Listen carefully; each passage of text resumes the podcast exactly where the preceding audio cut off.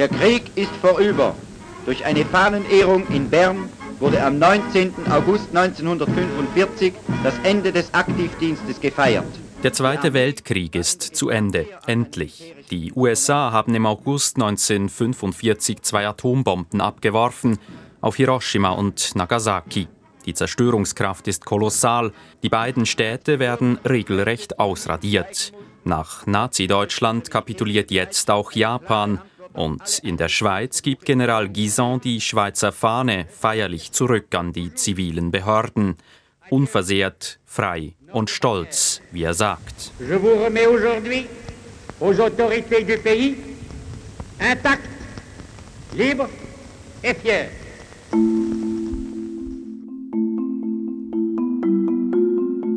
Während das Volk in der Schweiz noch aufatmet, machen sich hohe Militärs und Spitzenbeamte bereits Gedanken über den nächsten Krieg und zu einer Schweizer Atombombe. Sie verlangen von Bundesrat Karl Kobbelt zu handeln. Die Erfindung und Anwendung der Atombombe dürfte unsere Militärbehörden vor große neue Probleme stellen. Dabei wird es sich nicht nur darum handeln, die Erfindung restlos aufzuklären, um sie in den Dienst der Landesverteidigung stellen zu können, sondern auch Abwehrmittel zu finden. So steht es in einem Brief an Kobbelt und der handelt schnell. Noch im selben Herbst beauftragt er eine Studienkommission für Atomenergie mit der Forschung.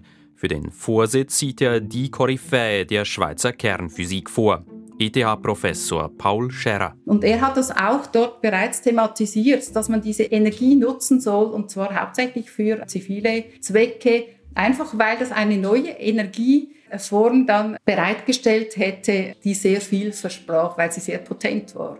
Zivile Forschung steht im Zentrum, das sagt auch der Bundesrat, wenigstens öffentlich.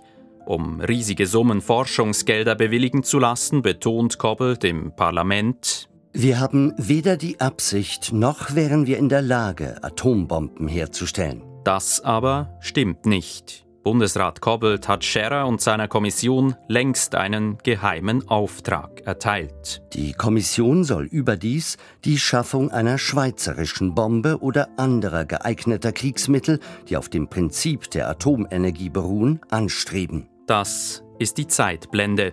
Zu den geheimen Schweizer Atombombenplänen und zur Frage, wie die Schweiz mit den Verlockungen und mit den ungeheuerlichen Risiken der Kernspaltung umgegangen ist. Im Zentrum steht Paul Scherrer, der Schweizer Kernphysiker. Er ist bis heute ein Mysterium geblieben. Mein Name ist Matthias Strasser.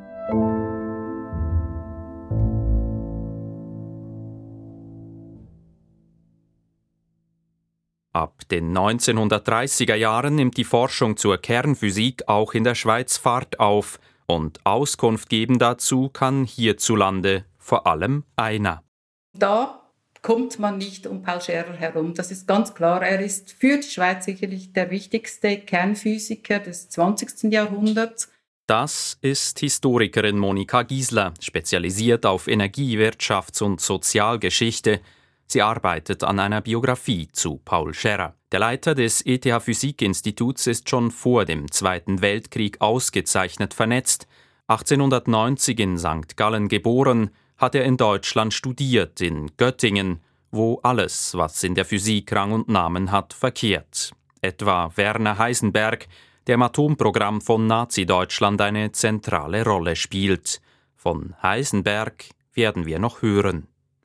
Der Weg an die Universität war für Scherer allerdings nicht vorgezeichnet. Es ist nicht eine großbürgerliche Herkunft, aus der Paul Scherer stammt, sondern er ist eher in bescheidenen Verhältnissen aufgewachsen, kam nicht aus einem akademischen Haushalt und musste sich quasi sein Studium, für das er wirklich dann auch begabt war, äh, gleichsam erarbeiten auch zum Teil selbst finanzieren. Also er hat Nachhilfestunden gegeben, unter anderem dann seiner späteren Frau Ina Sonderegger und ist dank ihr dann aber in eine eben viel begüterte Familie quasi, hat er sich hineingeheiratet und das hat auch natürlich geholfen dann, also diese Familie hat ihn dann auch finanziell unterstützt. Einen Instinkt fürs eigene Vorankommen attestiert die Biografin Paul Scherrer, Neben Kontakten nach Deutschland baut sich Scherer auch ein Netz in den USA auf. Der gute Kontakt zu seinen Schülern und Assistenten über das Studium hinaus ist Teil von Scherers Erfolgsrezept. Also er war ein geselliger Mensch, sehr angenehm im, im Umgang und gleichsam aber wirklich auch ein begnadeter Physiker, ein guter Forscher, nicht ein herausragender Forscher, aber ein guter Forscher, aber auch ein sehr guter Lehrer und Vermittler. Er hat ja auch dann die Physik, vor allem die Kernphysik, einem größeren Publikum versucht wirklich zu vermitteln. Das war sicherlich auch eine sehr wichtige Leistung von seiner Seite. Allerdings die zugängliche Seite ist die eine. Da gibt es noch eine andere, die viel von der Faszination Scherer ausmacht. Er ist eine geheimnisvolle Figur. Das hat damit zu tun, dass er seinen Nachlass zerstören lassen hat. Also er hat das sogar nicht selbst gemacht. Er hat seine Sekretärin, die er während mehrerer Jahre an der ETH hatte, die hatte beauftragt, im Falle seines Todes, dass sie seinen Nachlass zerstören sollte. Das hat sie. Sie war ihm ungeheuer loyal. Das hat sie dann auch gemacht. Und zwar gründlich. Nicht nur vertrauliche Dokumente und persönliche Aufzeichnungen hat sie vernichtet. Auch von den Vorlesungsaufzeichnungen ist nichts übrig geblieben. Wieso? Bleibt unklar. Möglicherweise versteckt sich ein Agentenkrimi dahinter. Vielleicht aber, und das ist ebenso gut möglich, hat die Vernichtung auch banale persönliche Gründe. Wissen tun wir es nicht. Ich habe zwei Thesen dazu. Das eine ist, dass natürlich mit seiner Arbeit eben während der letzten Jahre des Zweiten Weltkriegs für die Amerikaner zu tun hatte, dass er keinesfalls wollte, dass das in irgendwelche Hände kommt. Das ist das eine. Und das andere ist wohl eben mit seiner privaten Situation, mit seiner Untreue seiner Frau gegenüber. Ich nehme an, auch deshalb wollte er einfach nicht, dass irgendetwas quasi seiner Nachwelt überliefert wird. Scherer pflegt einen ausschweifenden Lebensstil und er hat ein selbstbewusstes Auftreten. Er war sich bewusst, er war der wichtigste Physiker in der Schweiz in diesen Jahren. Er hat wohl auch so seinen Habitus ein bisschen seiner Rolle angepasst. Eben, er kam ja eigentlich aus bescheidenen Verhältnissen, hat dann aber wirklich so wie ein Großbürger eigentlich gelebt, hat diese Rolle eingenommen mit den ganzen Vergnüglichkeiten eben auch. Das ging dann so weit auch, dass er auch ähm, ja, sich seiner Familie gegenüber nicht immer ganz, glaube ich, angenehm, sag jetzt mal, verhalten hat. Also seine Frau musste wohl doch einiges mit ihm durchmachen, weil er wirklich das bis zum letzten ausgeschöpft hat, dass er so ein wichtiger Physiker war. In der neutralen, kriegsverschonten Schweiz wird Scherer im Zweiten Weltkrieg zur Schlüsselfigur im Wettrennen um die Atombombe. Die Amerikaner wollen unbedingt verhindern, dass Hitler in den Besitz dieser neuen Waffe kommt, die den Krieg entscheiden soll. Und bei Paul Scherrer zu Hause am Zürichberg gehen gleichzeitig Deutsche und Amerikaner ein und aus, auch der führende Kopf des deutschen Atomprogramms, Werner Heisenberg weil er eben so gute Kontakte nach Deutschland hatte, unter anderem zu Heisenberg, der ja in Deutschland geblieben ist. Also die Amerikaner waren sehr daran interessiert, eben was in Deutschland passiert wie weit die kernphysikalische Forschung und insbesondere dann natürlich auch die Entwicklung von Atombomben oder Atomwaffen war, das mussten sie wissen. Und man hat unter anderem Scherer dann versucht, und zwar erfolgreich eben versucht, ihn zu gewinnen, um eben in Erfahrung zu bringen, was in Deutschland genau läuft. Das ist Scherers erster Geheimauftrag, nicht von der Schweiz, sondern vom US-Militärgeheimdienst. Er erhält den Decknamen Flöte und einen Kontakt. Mitten in der Berner Altstadt, wenige Schritte vom Zeitglockenturm, betreiben die Amerikaner ein Büro. Zuständig für Scherer ist dort ein gewisser Alan W. Dulles. Er wird später Karriere machen, bis zum CIA-Direktor.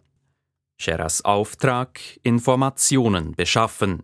Sehr zur Verwunderung der Amerikaner will er dafür kein Geld. Wieso also wurde er im Zweiten Weltkrieg zum Informanten für die USA? Eben, Scherers Sekretärin war loyal und sie war äußerst gründlich. Leider ist da überhaupt nichts überliefert, aber man kann schon davon ausgehen, dass Scherer wirklich kein Nationalsozialist war, also auch absolut keine Sympathien mit dem nationalsozialistischen System gehabt hat. Er war ganz klar auf den Seiten der Alliierten und er war ein Amerika-Freund. Das hat auch wirklich auch eine Rolle gespielt. Und deshalb war er bereit, eben auch hier für die Amerikaner zu arbeiten. Scherer lädt seinen deutschen Kollegen Werner Heisenberg nach Zürich ein zu einem Vortrag an der ETH. 1942 und dann noch einmal 1944 reist einer der wichtigsten Köpfe des deutschen Atomprogramms in die Schweiz. Beide Male gibt Scherer dem US-Geheimdienst Bescheid und der will Heisenberg aus dem Verkehr ziehen. Ende 1944 war tatsächlich der Plan seitens der Amerikaner, dass wenn man merkt, dass Heisenberg sehr viel zur Atombombe weiß, beziehungsweise man das Gefühl bekommen muss, dass die Deutschen sehr weit sind in der Entwicklung der Atombombe, dass man ihn allenfalls sogar umbringen müsste. Das weiß Scherer wohl nicht, als er Heisenberg nach Zürich einlädt. Ihm ist aber klar, dass die Amerikaner Heisenbergs Bedeutung für das deutsche Atomprogramm kennen. Der US-Autor und Journalist Thomas Powers konnte Heisenbergs Reise nach Zürich minutiös nachzeichnen. Heisenberg spricht am 18. Dezember 1944 an der ETH. Scherer hat den Vortrag auf Viertel nach vier angesetzt im ETH-Hauptgebäude. Unter den knapp 20 Anwesenden Mo Burke und Leo Martinuzzi zwei US-Agenten. Scherer hat arrangiert, dass sie dabei sein können. Was er nicht weiß, Mo Burke hat eine Pistole dabei und den Auftrag, Heisenberg auf der Stelle zu erschießen, wenn sich herausstellen sollte, dass die Deutschen mit der Atombombe kurz vor dem Durchbruch stehen. Die Agenten setzen sich in die zweite Reihe. Martinuzzi macht eine Skizze mit der Sitzordnung. Die erste Reihe von links nach rechts, Paul Scherrer, Markus Viertz, Gregor Wenzel, alles bekannte Physiker. Heisenberg beginnt zu sprechen und Burke notiert jedes Detail in seinen Unterlagen. Finstere Augen, ständiges, scheinbar neugieriges Lächeln, während er spricht. Heisenberg mag mein Interesse an seiner Vorlesung Mo Burke muss alleine entscheiden, ob er schießt. Aber sein Deutsch ist mäßig und Heisenberg spricht gar nicht über die Bombe, sondern über das eher theoretische Problem der S-Matrix. Während ich zuhöre, bin ich unsicher, was ich mit Heisenberg machen soll. Diskutiert hier Mathematik, während Rom in Brand steht.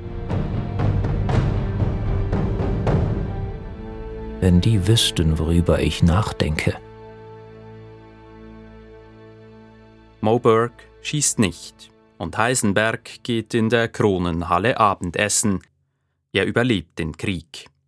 1945 revanchieren sich die Amerikaner bei Paul Scherrer für seinen Einsatz. Als das Wettrennen um die Atombombe auf die Zielgerade einbiegt, spendieren die Amerikaner ihrem Spion quasi einen Logenplatz ganz nahe an der Ziellinie. Im Sommer 1945, also klar, in Europa war der Krieg vorbei, aber global ja noch nicht, wurde er eingeladen. Das war gleichsam quasi eine Geste seitens der Amerikaner an Scherer, eben für seine Verdienste. Man hat ihn über den Stand der kernphysikalischen Forschung in den USA ziemlich gut unterrichtet. Eine Forschung, die sich für das US-Militär als entscheidend erweist, kriegsentscheidend. Ladies and gentlemen, the President of the United States. The world will note that the first atomic bomb was dropped on Hiroshima, a military base. Am 9. August verkündet US-Präsident Harry S. Truman den Einsatz der ersten Atombombe. Über Hiroshima und nur Tage später über Nagasaki bringen die neuen Waffen das Grauen. Mindestens 110.000 Menschen sterben sofort, ein Mehrfaches davon wird verletzt und ebenso viele sterben an den Langzeitfolgen. Die Hitze in der Nähe der Detonation beträgt 6000 Grad. Menschen, die sich dort aufhalten, verbrennen nicht, sie verdampfen. Militärisch aber erreichen die Amerikaner damit ihr Ziel. Die bedingungslose Kapitulation Japans. Der Zweite Weltkrieg ist zu Ende. This, ladies and gentlemen, is the end of the Second World War.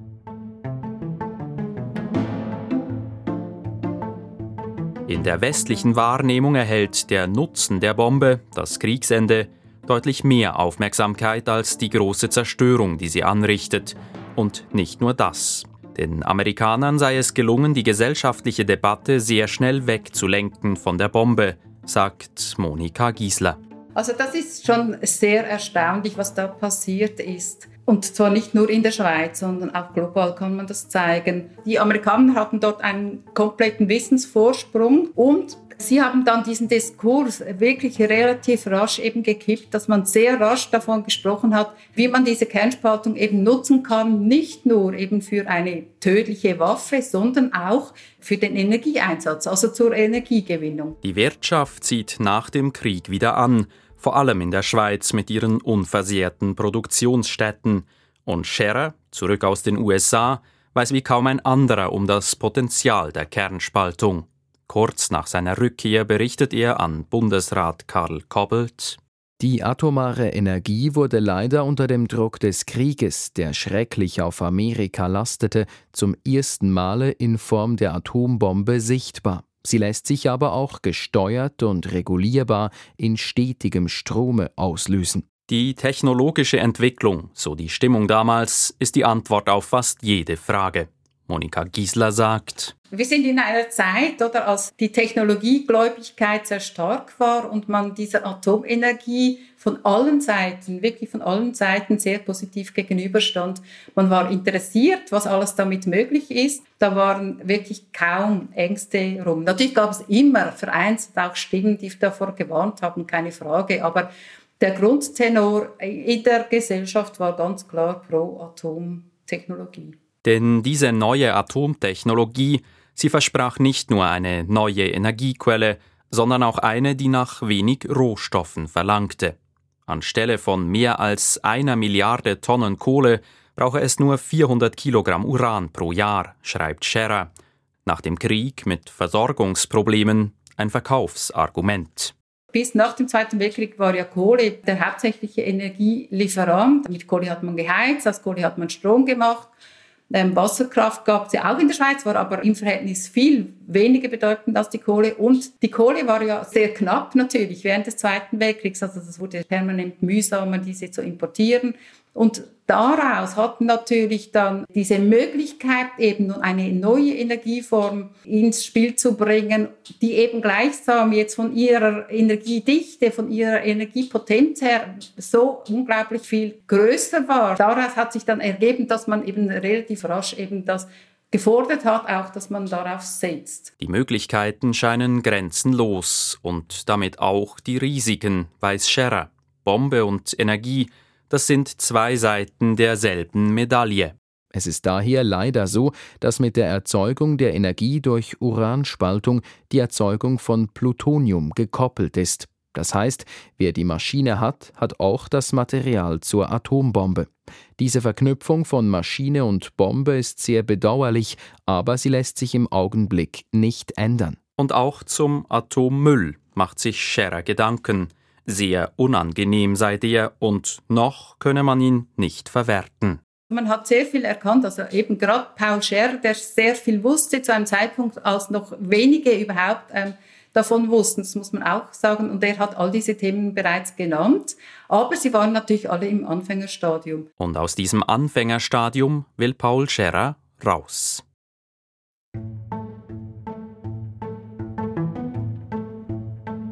Er braucht dafür drei Zutaten. Know-how, ziemlich viel Geld und Uran als Rohstoff zum Spalten. Das Know-how bringt Scherer aus den USA mit. Das Geldproblem löst sich nach dem Krieg auch. Im Militärdepartement ruft Bundesrat Karl Kobbelt eine Studienkommission für Atomenergie ins Leben, die SKA, nur drei Monate nach Hiroshima und Nagasaki.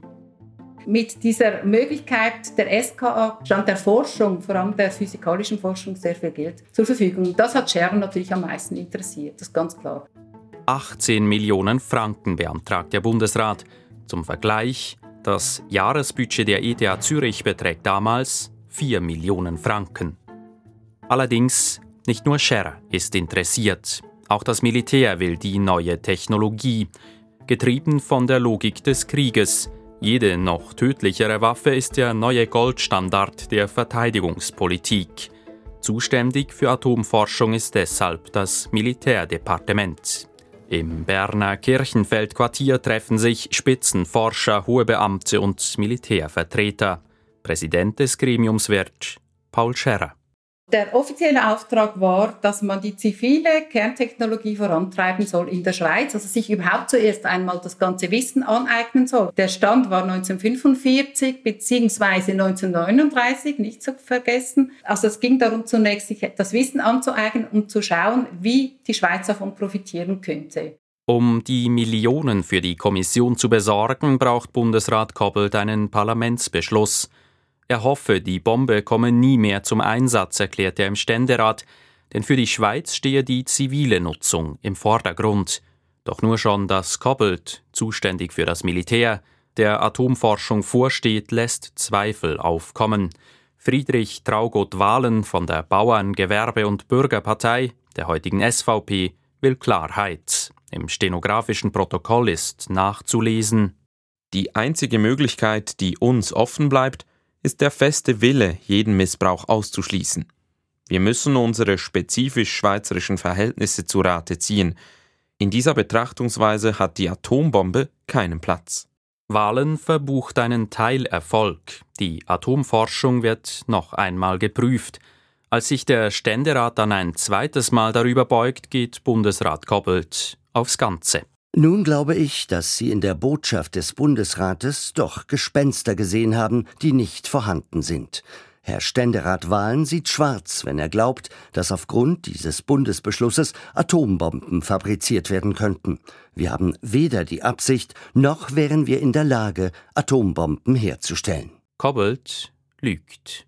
Fähig zum Bombenbau ist die Schweiz nach dem Krieg nicht. Aber Koppelt hat der Studienkommission gleich zu ihrer Gründung einen weiteren Auftrag mitgegeben. Geheim steht zu oberst auf den Richtlinien für Arbeiten auf militärischem Gebiet, datiert auf Februar 1946. Die Kommission soll ausländische Entwicklungen im Auge behalten und sie soll einen möglichen Schutz gegen Atombomben prüfen. Und drittens, die Studienkommission soll überdies die Schaffung einer schweizerischen Bombe oder anderer geeigneter Kriegsmittel, die auf dem Prinzip der Atomenergie beruhen, anstreben. Es ist zu versuchen, ein Kriegsmittel zu entwickeln, das aus einheimischen Rohstoffquellen erzeugt werden kann. Die Schweizer Atombombe nach dem Zweiten Weltkrieg. Sie ist der zweite Geheimauftrag von Paul Scherrer, dem ehemaligen Spion. Kobbels Geheimrichtlinie birgt Zündstoff, denn als das Parlament die Forschungsgelder spricht, geht es von einer rein zivilen Forschung aus. Paul Scherer indes ist einen Schritt weiter. Für seine Forschung hat er jetzt das Know-how und das Geld. Bleibt die Frage, wollte er die Bombe auch bauen? Kritikerinnen und Kritiker werfen es ihm vor. Scherer-Biografin Monika Giesler zögert. Also meine Behauptung, äh, Stand heute ist, dass Scherer, also man hat ja Scherer immer vorgeworfen, weil er eben Vorsteher war und weil er, nachdem er diesen Auftrag erhalten hat, nicht zurückgetreten ist, war er daran interessiert, Atomwaffen oder eben eine Atombombe zu entwickeln. Ich glaube das nicht. Und ich würde sogar äh, so weit gehen und behaupten, dass wenn er es gewollt hätte, hätte er es gemacht. Gislers These, Scherer und die Kommissionsmitglieder nahmen den bundesrätlichen Geheimauftrag in Kauf, um an das Forschungsgeld zu kommen. Die definitive Antwort bleibt offen. Jedenfalls beeinflusst der Traum von einer Schweizer Bombe auch die zivile Forschung. Das Ziel, die Schweiz soll ihren Atomreaktor nicht einkaufen, sondern selber entwickeln. Ein Wunsch, der sich rasch als schwer realisierbar herausstellt, denn Scherer fehlt noch die dritte Zutat, das Uran. Intensiv wird in den Alpen danach gesucht, vergeblich, und auf ein Angebot aus der Tschechoslowakei will Scherer nicht eintreten. Scherer war ganz klar weiterhin in diesem Ost-West-Denken, ganz klar auf Seiten des Westens und er war auch immer noch sehr stark mit den Amerikanern auch verbunden, auch über eben Physikerkollegen, ehemalige Studenten, ähm, Kollegen von ihm natürlich. Und während die Schweiz noch nach Uran sucht, entwickelt sich die US-Reaktortechnologie rasant weiter. Dem Schweizer Eigenbau läuft die Zeit davon. Und die USA sorgen 1954 in Genf für eine Sensation. Hunderte Zuschauer bestaunen einen Reaktor, der wie ein überdimensionierter Tauchsieder in einem Swimmingpool steckt und das Wasser saphirblau strahlen lässt. Ein Atomreaktor zum Reinschauen. Paul Scherrer erkennt im blauen Pool seine Chance und macht den Nachteil der Atomtechnologie, die Verstrahlung, zu seinem Vorteil. Scher war dann rasch klar, dass die das nicht mehr quasi einfach zurückbringen könnten. Also aus rein technischen Gründen hätte das große Schwierigkeiten bereitet. Und deshalb hat er dann gemeinsam mit Boveri, ist er auf die Amerikaner zugetreten und hat sie wohl gefragt. Also ich kann mir das nicht anders vorstellen. Er war so direkt. Er hat das auf seinen Schaden, den er durchaus besaß, ähm, an den Tag gelegt und hat sie gefragt, ob sie der Schweiz diesen Reaktor verkaufen würden. Und die Amerikaner sagen ja. Scherer, gemeinsam mit dem Industriellen Walter Boveri, lässt den Reaktor in den Aargau transportieren. Die Schweiz hat ihren ersten Forschungsreaktor, den Saphir. Die Schweizer Filmwochenschau ist begeistert. In Würenlingen an der Aare ist man mit dem Ausbau und der Einrichtung jenes amerikanischen Atomreaktors fertig geworden, der an der Genfer Atomkonferenz ausgestellt war. Er hat jetzt eine zehnmal stärkere Leistung und wird im Kontrollraum mit Hilfe von genau geeichten Instrumenten auf das sorgfältigste gesteuert und überwacht. Der Saphir ist der erste von mehreren Versuchsreaktoren, die in Würenlingen entstehen. Bis heute wird dort naturwissenschaftlich geforscht. Das Institut trägt heute den Namen eines seiner Gründerväter, Paul Scherrer. 1957 stellt der erste Reaktor einen Meilenstein dar. Jetzt ist die Anlage zur feierlichen Einweihung bereit und für unser Land beginnt hier das Atomzeitalter.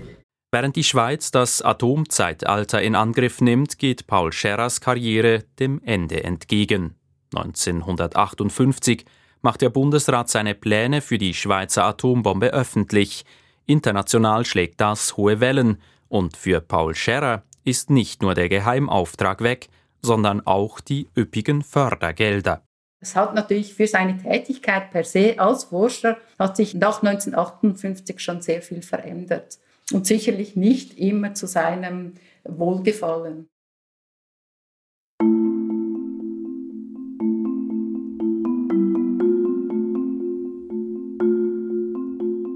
(1960) wird Paul Scherrer emeritiert.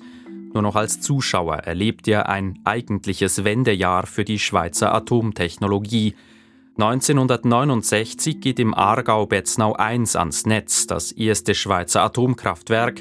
Es liefert bis heute Strom. Im selben Jahr kommt es im waadtländischen Luçon zum schwersten Reaktorunglück der Schweizer Geschichte. Eine partielle Kernschmelze im unterirdischen Versuchsreaktor lässt den Traum einer Reaktoreigenentwicklung endgültig platzen.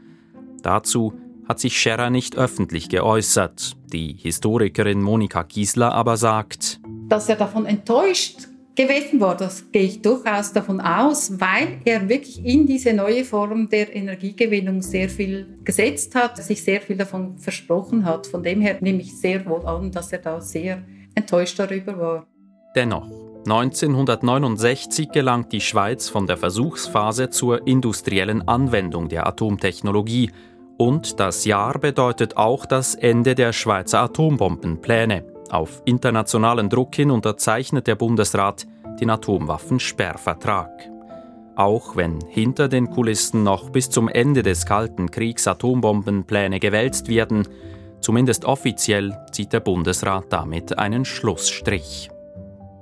Diese letzte Zäsur sollte Paul Scherrer nicht mehr erleben – Überraschend stirbt der Wegbereiter der Schweizer Kernphysik, ebenfalls im Wendejahr der Atomtechnologie, 79-jährig bei einem Reitausflug. Viele seiner Geheimnisse nimmt er mit ins Grab.